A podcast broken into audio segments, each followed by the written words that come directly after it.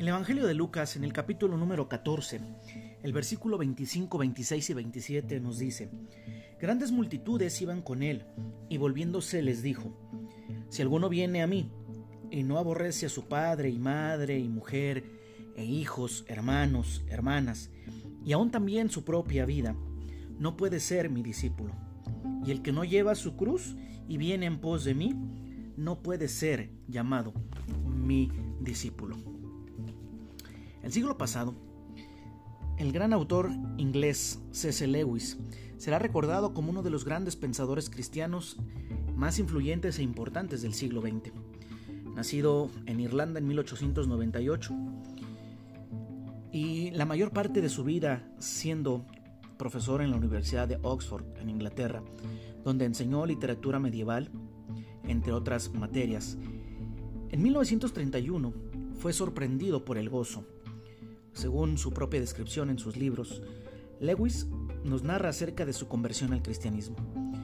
Como erudito y escritor brillante, Lewis empleó sus talentos para alcanzar a miles por medio de la palabra hablada e impresa.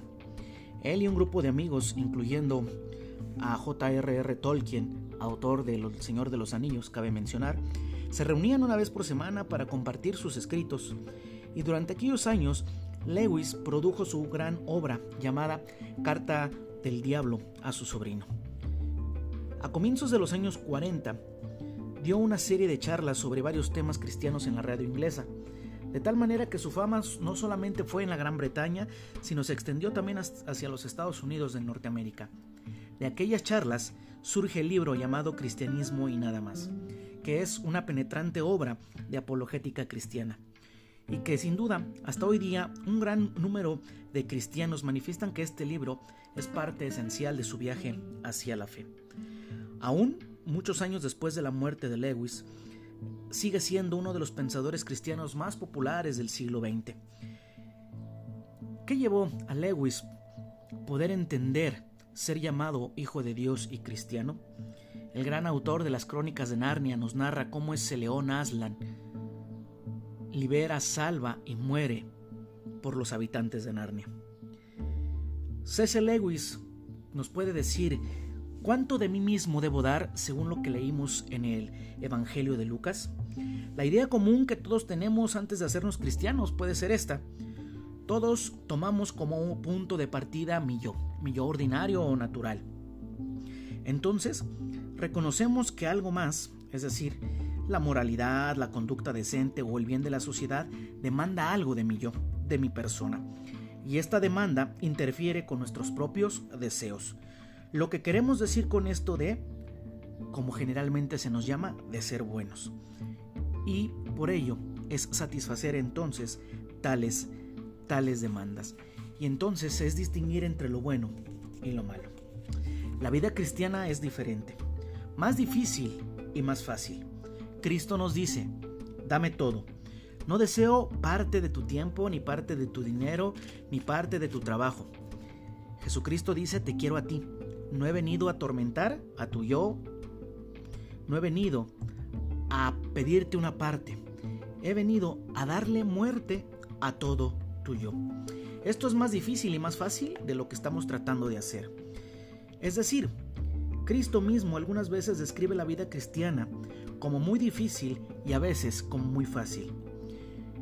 Acabamos de leer que Jesucristo nos dice, tomen su cruz, en otras palabras, es como que nos maten a golpes en un campo de concentración, para luego decir, mi yugo es fácil y ligera mi carga. Y quiere decir ambas cosas y se puede ver porque ambas cosas son verdad. C.S. Lewis nos dice algo importantísimo.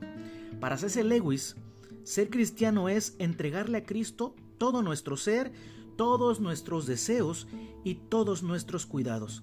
Pero es mucho más fácil de lo que en su lugar estamos tratando de hacer, porque lo que estamos tratando de hacer es permanecer siendo lo que llamamos nosotros mismos, conservar nuestra felicidad, conservar nuestra mayor meta en la vida y al mismo tiempo tratar de ser buenos. Y esto es justamente lo que Cristo nos advierte que no podemos hacer como él mismo nos dijo, no se cosechan higos de los espinos. C.C. Lewis se plantea esto. Por ello el verdadero problema de la vida cristiana se presenta donde la gente por lo general no lo espera. Permanecer firmes en contra de todas nuestras confusiones y temores naturales, es decir, aún en contra de escapar del huracán.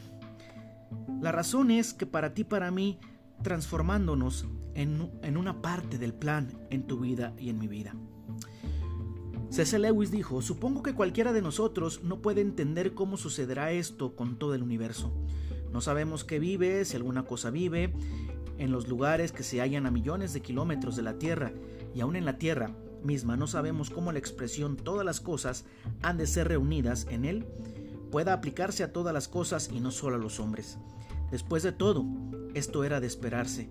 Se nos ha mostrado el plan solo hasta donde tiene que ver con nosotros. Lo que se nos ha dicho es cómo los hombres pueden ser llevados a Cristo, cómo pueden llegar a ser parte de este maravilloso presente que el joven príncipe del universo desea ofrecer a su Padre. Un presente, una ofrenda que Él mismo y por lo tanto nosotros en Él.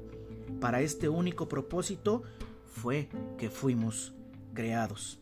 En la Biblia hay indicaciones extrañas pero también a la vez emocionantes de que cuando seamos incorporados en Cristo hay muchas otras cosas que en la naturaleza empezarán a marchar mejor.